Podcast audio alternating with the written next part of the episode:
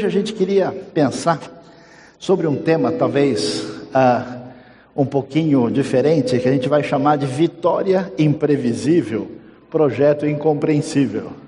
Ah, e vamos pensar um pouquinho na história de Gideão, que é apresentada na Bíblia no livro de Juízes, no capítulo 7. E lendo o texto é, que chama a atenção, diz o seguinte: o começo do capítulo 7. De madrugada, Jerubaal, isto é, Gideão, e todo o seu exército, acampou junto à fonte de Arode.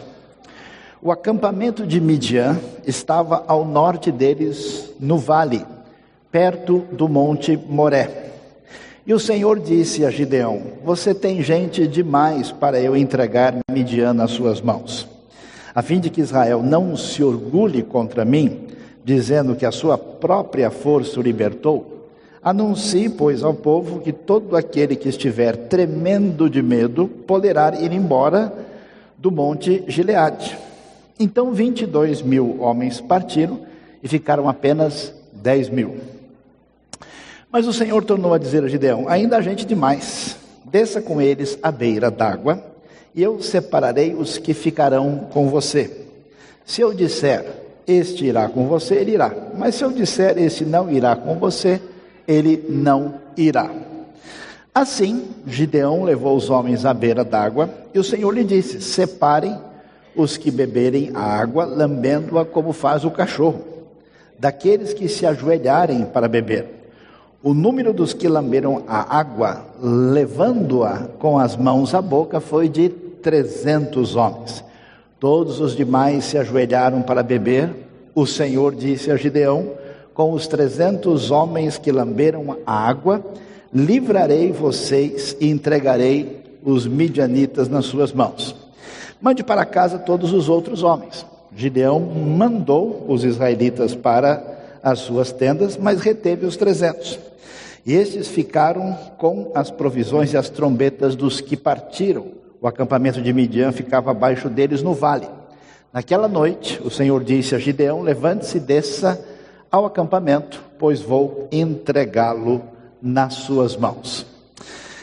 Quando a gente lê essa história, que algumas pessoas conhecem e outros talvez não tanto, a gente precisa lembrar, vocês podem ver que nós estamos no livro de Juízes. E eu sei que quem gosta de futebol não está querendo ouvir falar muito em juiz, tem muitas controvérsias, dependendo da religião de cada um. Inclusive ontem houve um negócio aí que a gente, eu já vi algumas pessoas comentando, mas não vem ao caso agora.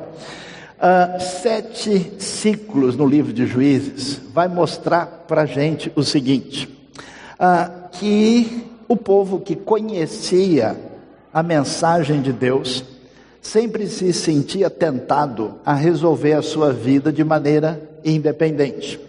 E quando eles faziam isso, eles se atrapalhavam e eles sofriam dificuldades, porque a terra de Canaã é uma terra que fica no meio de caminhos, de tal forma que, sendo um lugar fértil, ela sempre foi, vamos dizer, alvo de todo mundo que queria dominar a região. Tinha sempre gente entrando e saindo. E aí o que acontece? Eles acabam sendo atacados por povos que viviam em volta, e a Bíblia nos fala que sempre acontecia esse ciclo, né? Os vários textos que você vê, sete textos que falam dos opressores que agiram aí, que envolvia gente que veio da Mesopotâmia, os moabitas e filisteus, cananitas, midianitas, Abimeleque, amonitas e filisteus, e os próprios filisteus, cada um com um tempo diferente, de anos de opressão, até que se levantava um juiz, entendendo bem que tradicionalmente a gente conhece esse pessoal por juízes, mas eles eram, na verdade, o que a gente pode chamar de governantes locais. Uma mistura, a razão porque eram juízes, que é uma questão aqui uh, jurídica e política, eles também uh, exerciam o papel de administrar as questões entre o povo e, ao mesmo tempo, eram os que governavam. Então surgem os nomes conhecidos de Otoniel, Eude, Sangar, Débora e Baraque, Gideão, Tola, Jair,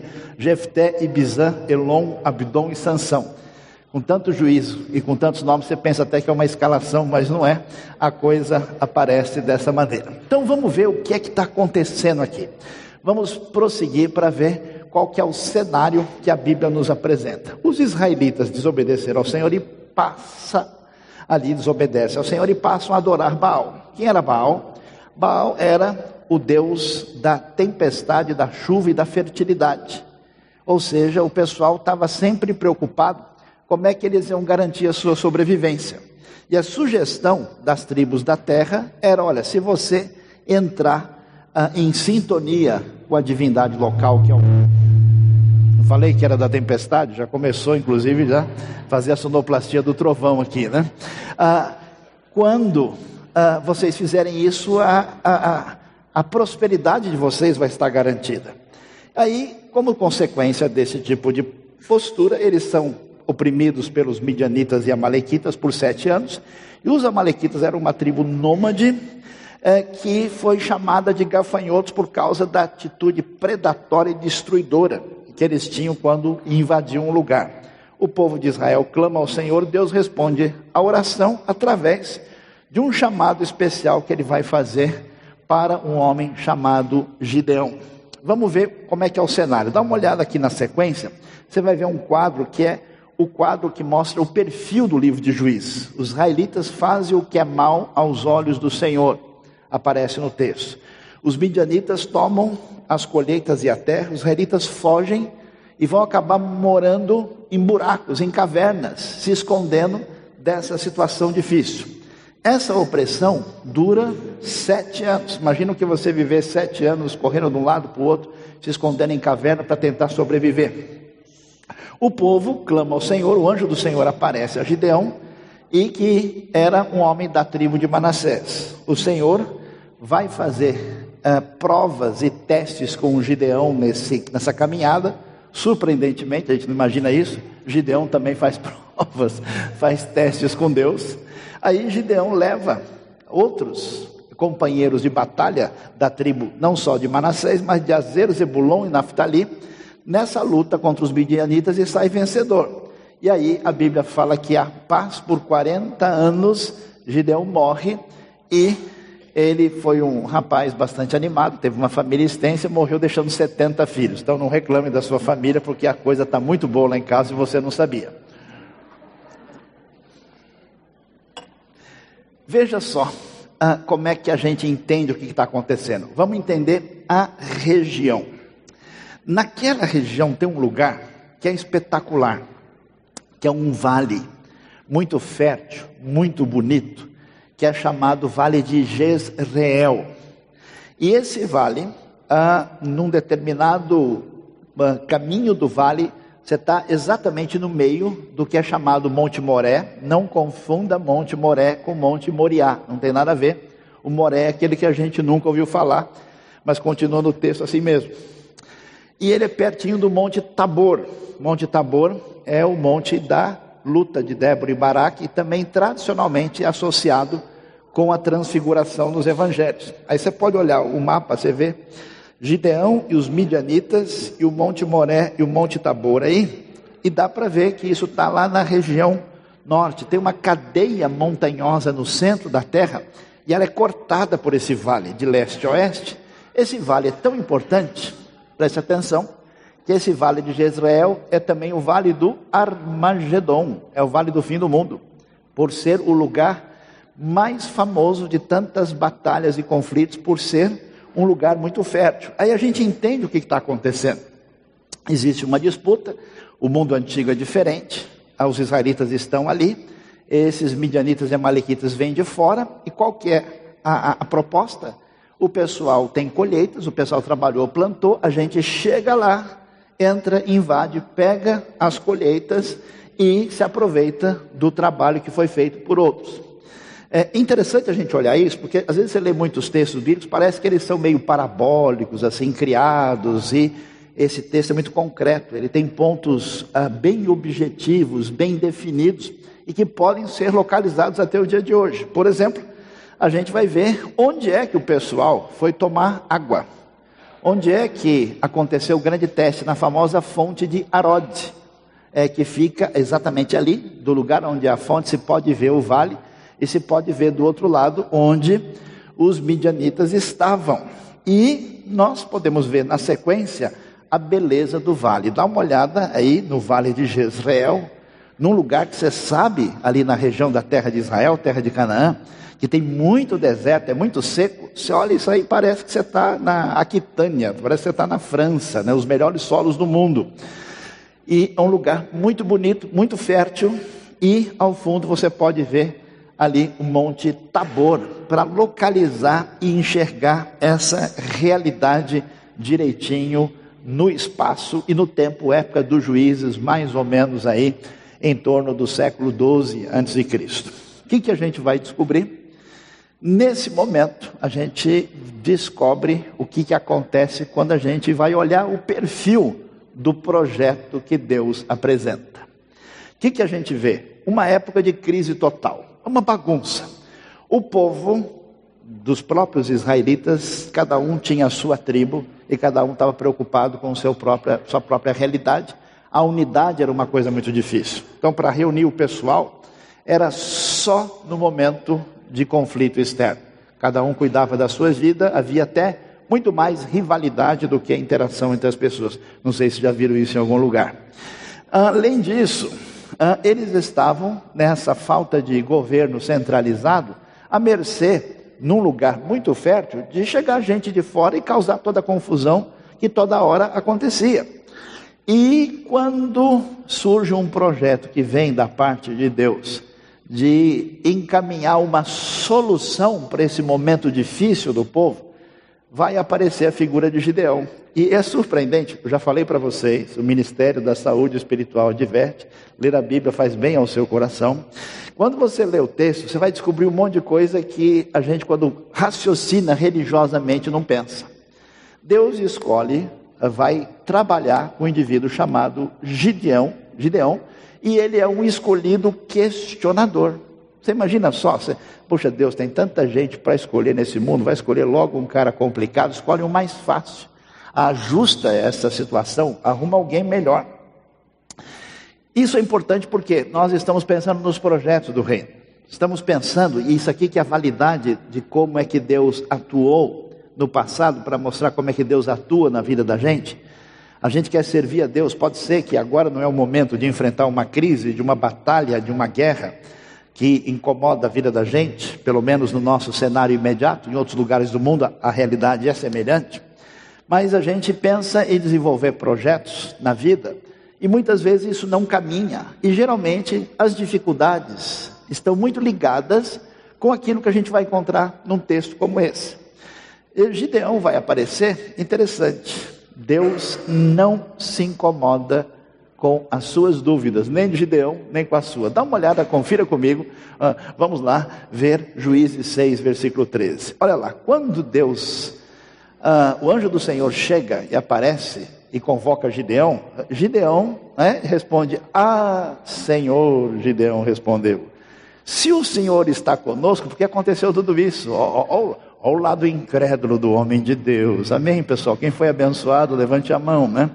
Ele, ele já conhecia a palavra de Deus, conhecia as histórias antigas. A primeira coisa que ele diz, ele já chutou para o lado que estava virado. Ele falou: Ah, falando em libertação, em bênção para a gente, que legal, o senhor está com a gente? Então me explica, como é que aconteceu tudo isso? Deus não se incomoda nem um pouco com as suas perguntas, questionamentos e dúvidas. Até parece que é novidade para ele. Primeira vez que ele ouviu, puxa, não tinha pensado nisso, né? Onde estão todas as suas maravilhas que os nossos pais nos contam quando dizem, não foi o Senhor que nos tirou do Egito? A gente ouviu tanta coisa que Deus fez, cadê o Senhor? Foi passear para onde? Não acabou as férias ainda? Tirou licença prêmio? O que houve? Mas agora o Senhor nos abandonou, nos entregou nas mãos de Midian. Ou seja, ele bateu pesado. O que é interessante, que surpreende a gente, é que Deus não responde, não justifica, não dá explicação, ele trata a coisa de boa, sem qualquer espécie de uh, reação que a gente poderia esperar. Se, você tiver uma cabeça muito religiosa, então a ira do Senhor se acendeu contra a arrogância e ousadia de Gideão e nada, tranquilo. O que, que a gente, quando começa a ler essa história, você já pensa assim: esse negócio não vai dar certo. Primeiro, é o seguinte: os Amalequitas estão lá detonando, o pessoal está morando em caverna. Deus vai chamar um cara que não é lá muita coisa, a gente já vai ver o detalhe sobre isso. E além disso, ele, quando Deus mostra a sua ação diante dele, a primeira coisa que ele faz é levantar um monte de perguntas inconvenientes, sem educação.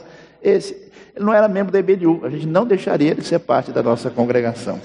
Ele não é tão abençoado como nós outros, amém, irmãos, né? Bom, a coisa só tem uma possibilidade, esse negócio não vai dar certo.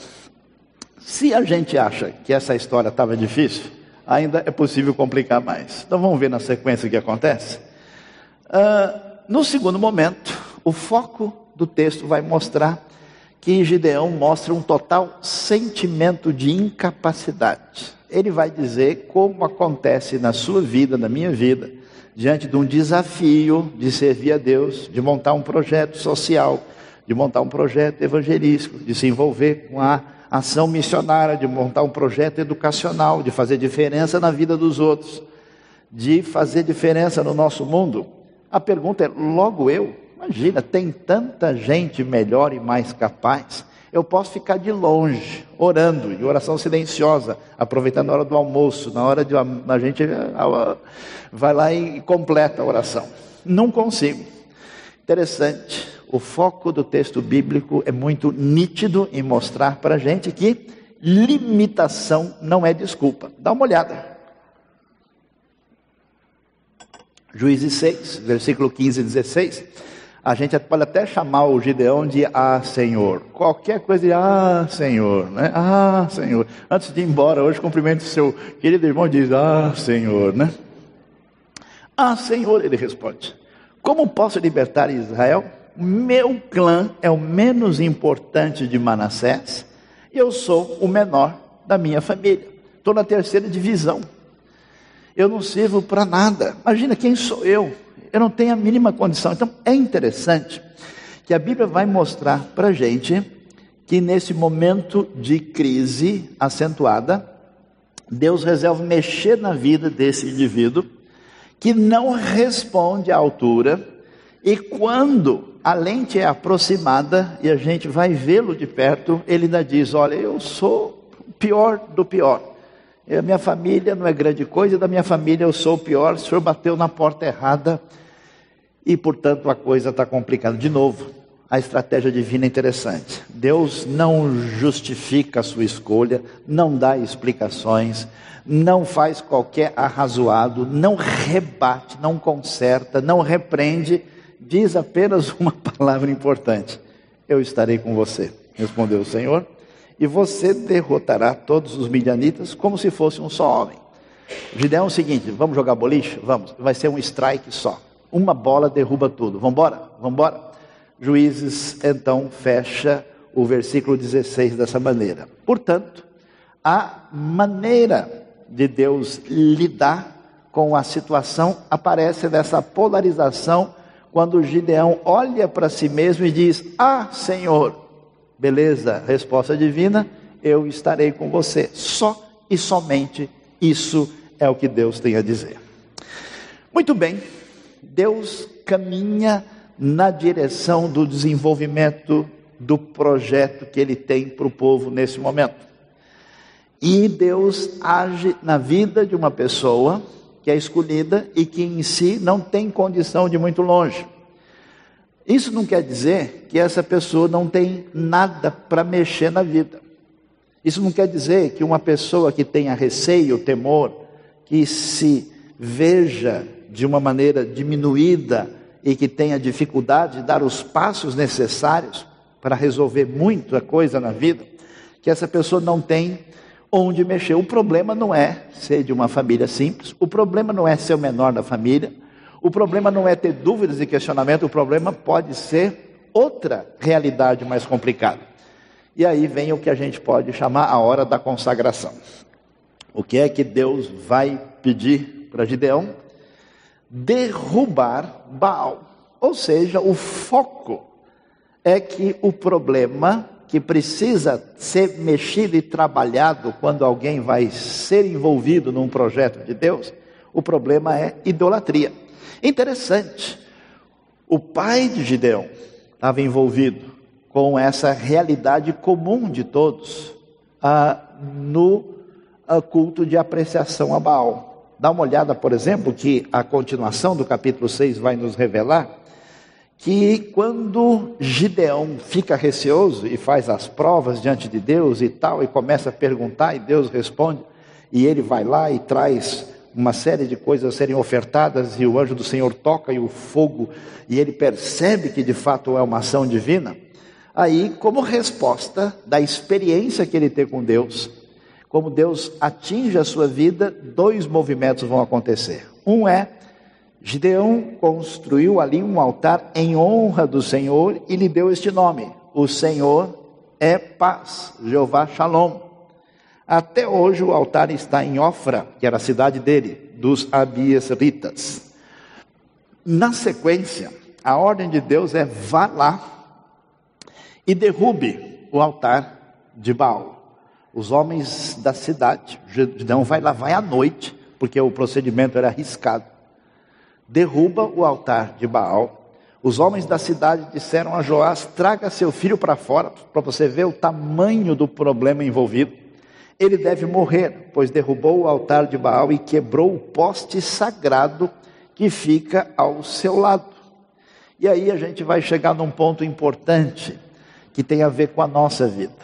A gente, quando entende que Deus encaminha a nossa vida na direção de servir no reino, de fazer diferença, de frutificar, a gente apresenta as diversas desculpas. Quem sou eu? Eu não tenho capacidade. Eu não sou nada. Como assim?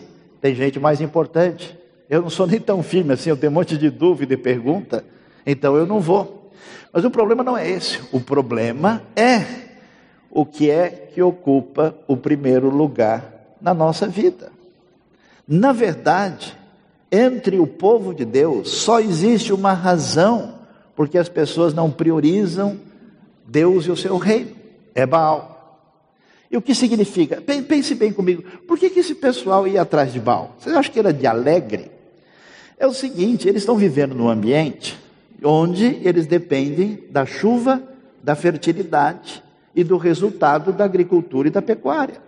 Se isso falhar, quer dizer que a gente não sabe para onde ir. E sair da região para outros lugares, geralmente é ir para uma região mais desértica. A gente vai morrer. Vai ser complicado. Então, como o pessoal já disse para a gente, e eles têm experiência na região aqui, que se a gente não fizer uma sintonia com o Deus da fertilidade aqui, olha, meu amigo, é melhor a gente tomar cuidado, porque afinal de contas, que para baixo todo santo ajuda, vamos embora. Então eles têm receio de abrir mão dessa relação com Baal, nessa espécie de pressão social, religiosa uh, e econômica, e se eles não fizerem isso, eles vão ser de alguma maneira prejudicados. É aquela ideia que todo mundo tem, que a nossa segurança, o nosso bem-estar, a nossa felicidade está em outro lugar que não seja na nossa relação primeira com Deus. É o problema de muita gente na igreja. Eu conheço muitas pessoas que não têm qualquer relação com Deus e com a igreja por causa de Deus. Só tem por causa do seu filho, que às vezes se torna o seu Baal. Tem por causa da sua estrutura familiar. Tem porque é uma necessidade que ele percebe, mas ele não está interessado em Deus, nem na sua verdade, nem na sua palavra, nem em servir a Deus. Ele quer saber como esse negócio de fé ajuda a sua vida a ficar sob controle. Tanto é que algumas pessoas, depois de terem a vida garantida, eles jogam fora.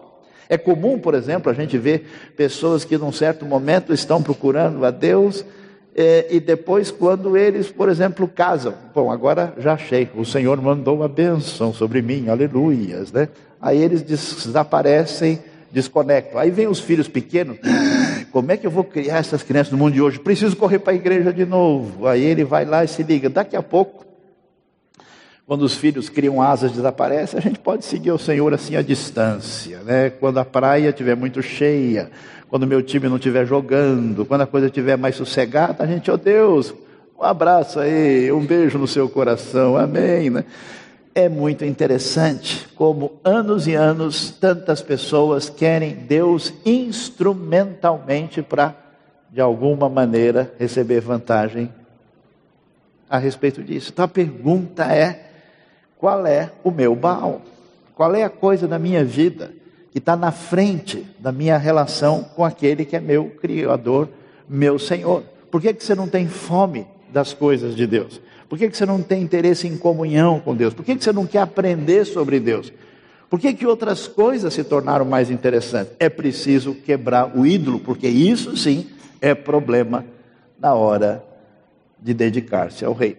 Eu fico impressionado com a nossa sociedade religiosa barra secular, que tem recurso, que tem dinheiro, que tem tempo, que tem cabeça para se dedicar a tanta coisa menos importante, mas no reino de Deus, para fazer diferença, aí vamos ver quando é que vai dar.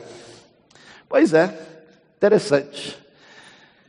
O nosso querido Gideão se arrisca. O pessoal quer matar. O pai dele até diz: Ó, oh, pessoal, vocês estão nervosos porque o Baal não é Deus? Manda ele resolver o negócio aqui, ou será que ele não pode dar uma alinhada na situação?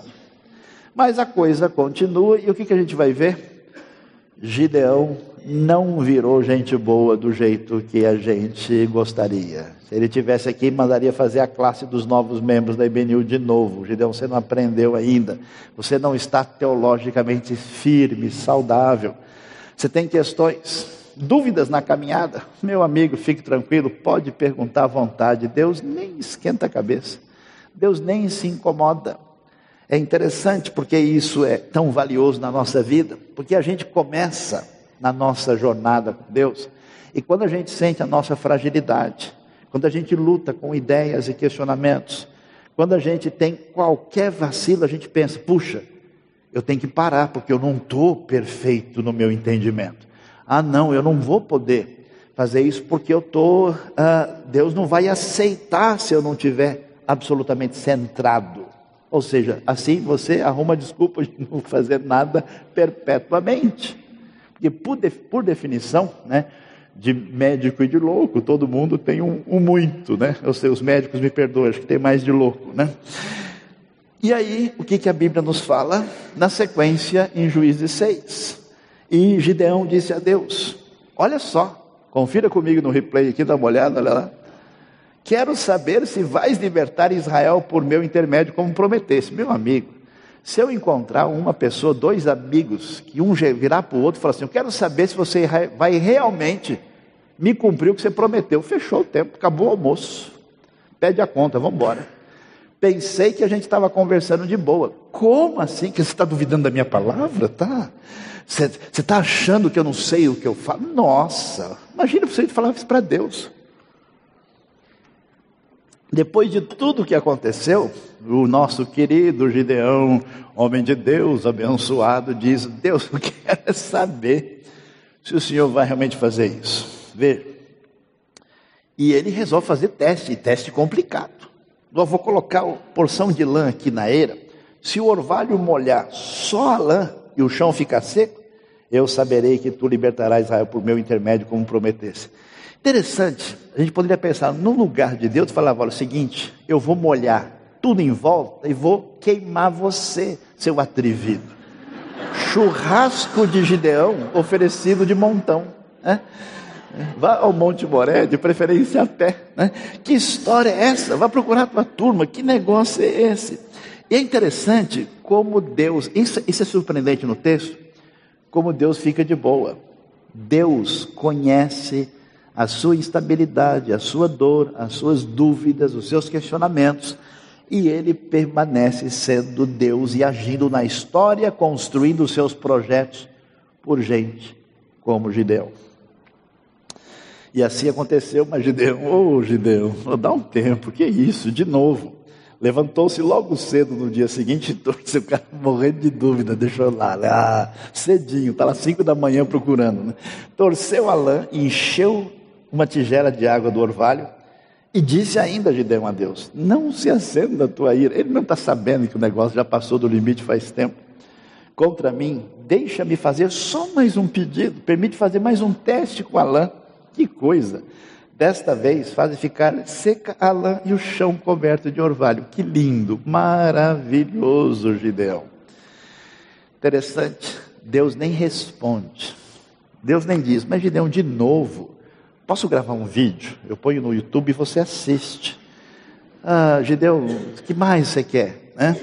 É interessante, não se incomode com as batalhas, lutas que a gente vai ter durante a nossa caminhada no projeto que Deus põe na nossa vida. Dúvidas sinceras fazem parte do projeto. Você está crescendo.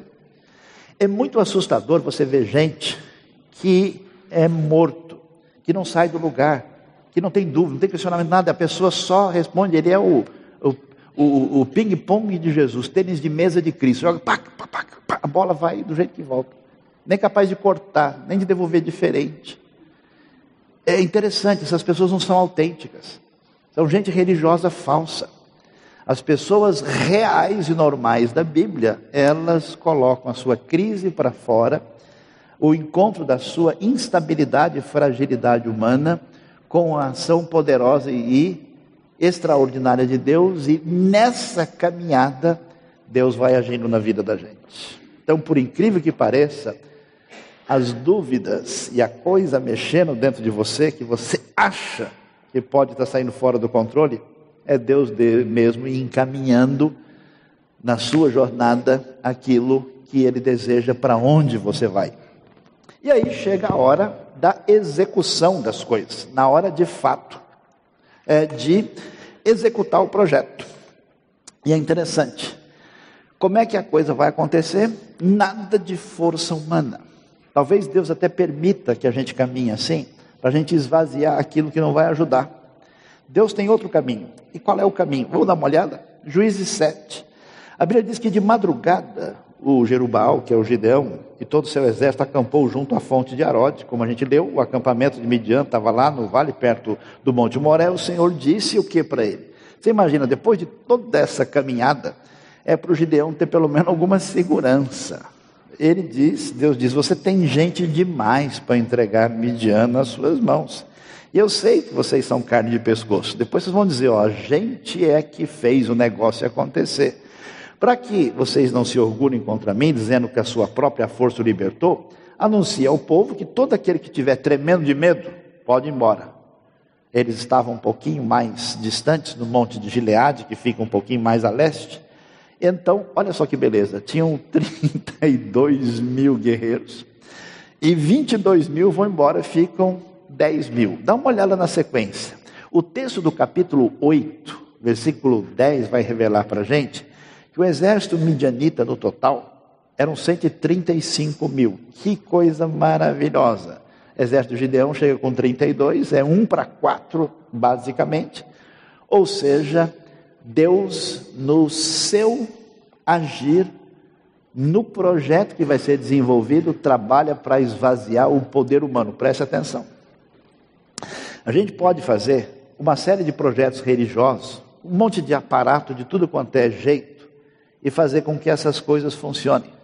Pode até funcionar do ponto de vista absolutamente superficial, mas nem sempre aquilo que aparece perante os olhos humanos é algo realmente da parte de Deus. É algo que de fato mexe e age na vida das pessoas, que muda a pessoa qualitativamente. Você conhece na sua vida momentos em que Deus mexeu com você agiu e aquilo nunca mais se apaga. Agora está cheio de coisa que aparece no movimento religioso que não tem substância nenhuma. Então o que, que acontece? Aquilo que a gente acha que vai produzir a obra de Deus, o projeto de Deus com a nossa força, não importa o tamanho, não importa a relevância, não importa o quanto impressione, vai ser tirado. O pessoal que está morrendo de medo só vai complicar, vão embora, diminui. Bom, se a gente acha que a coisa estava complicada, por que não bagunçar mais um pouquinho? O método de Deus vai ser colocado em prática. Método que funciona tantas e tantas vezes nos seus projetos e é um método impressionante com uma eficiência incrível. Pouca gente, muita estratégia. Interessante que nós vivemos na, na, na, na época da superficialidade. As pessoas estão preocupadas com movimentações que envolvem grandes números, grandes estatísticas, coisas assim que uh, não têm substância. A gente borrifa pouca água e muita gente, e o pessoal continua com sede. Na Bíblia, preste atenção, Jesus, no seu ministério, gasta quase todo o seu tempo com 12 indivíduos somente. E desses 12, três com atenção especial. Ao invés de gastar todo o seu tempo tentando aparecer cada vez mais no cenário. O que, que a gente descobre? Juízes 7, de 5 a 7, diz que Gideão levou os homens à beira d'água e o Senhor lhe disse: Separe aqueles que bebem a água lambendo, né, aqui como faz o cachorro, e aqueles que se ajoelham para beber. Ou seja, é muito simples. Se uma pessoa vai para o combate, se uma pessoa vai para a batalha e ele vai morrendo de medo, tira. Se uma pessoa vai guerrear, vai para a batalha e essa pessoa até para beber água dá as costas, não presta atenção, não vê nada, esse indivíduo não tem condição. Então aquele que bebe a água assim, nos detalhes, você conhece as pessoas, você faz uma reunião de negócio, você faz uma conversa com alguém, você conhece a pessoa nas suas atitudes, se a pessoa pede desculpa, a maneira como é que ele interrompe, a maneira que ele fala, se ele tem educação, tem respeito, mostra uma atitude desonesta, Coisas pequenas revelam elementos preciosos e valiosos.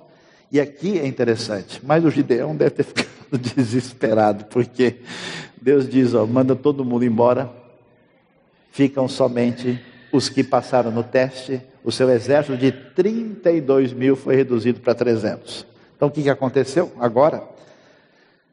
As quantidades foram modificadas. De 4 para 1 caiu para 13 para 1 e agora ficou maravilhoso, 450 para 1. Que coisa interessante. Deus gosta de grandes emoções, né? E o que, que acontece? É interessante, a gente não percebe isso. Grandes vitórias e batalhas vencidas e grandes empreendimentos na vida, na história humana, aconteceram por precisão cirúrgica, por qualidade de ação, por atitude correta, às vezes de poucas pessoas, do que simplesmente um mundaréu de gente, ou simplesmente uma coisa que gera volume e fumaça. Número pequeno, isso é que importa, gente certa. Eu conheço gente, por exemplo, vai começar um, uma, uma reunião em casa. Aí ele faz duas, dois meses. Ah, veio pouca gente, não vai valer a pena, vamos cancelar. A pessoa começa a fazer qualquer projeto, não tem o um mínimo de continuidade e permanência. Por quê? Se não tiver gás, se é o crente Coca-Cola, só o gás, né? ele não tem permanência. A estratégia é certa, porque o número pequeno é um número que também se esconde. O número de pessoas seletas é o número de pessoas que cada um sabe exatamente o que vai fazer, em vez de ter um número grande de pessoas que vão mais atrapalhar do que ajudar. A estratégia divina que funciona envolve ação psicológica. É interessante. São 300. Eles ficam em grupos de três, vão pegar um pote com uma tocha dentro, vão pegar a trombeta, vão cercar o acampamento midianita, vão tocar alto, vão gritar pelo Senhor e pela espada de Gideão, e quando quebram, aquele fogo aparece, o povo em volta fica desesperado e num exército volumoso e grande, mas absolutamente despreparado, o inimigo fica assustado e o texto bíblico nos conta como inimigo mata inimigo. Você sabe que na história das batalhas das guerras, muitas batalhas são vencidas por uma atitude de mudança de peça de xadrez, de estratégia, de criar uma ilusão, de fazer o inimigo mais forte achar que o caminho é por aqui. É interessante que a espiritualidade do texto mostra inteligência e estratégia bem pensada, não é uma coisa perdida. Por isso, que coisa extraordinária, dá uma olhada nas armas pesadas de Israel. Olha o segredo militar de Gideão, um monte de chifre de carneiro e de vasos que são quebrados na batalha. Portanto, o que, que a gente tem? A vitória imprevisível do projeto incompreensível. Qual é o projeto, Deus? libertar o povo de um exército estrangeiro que domina a terra, que tem 135 mil pessoas. Que beleza! Como é que a gente vai fazer isso? Vou chamar um rapaz ali chamado Gideão. Então, mas qual é a experiência do moço? Quem ele é? Não, ele está morrendo de medo, diz que ele não tem capacidade nenhuma. O projeto de Deus é interessante, é incompreensível, e essa vitória ninguém diria que iria acontecer.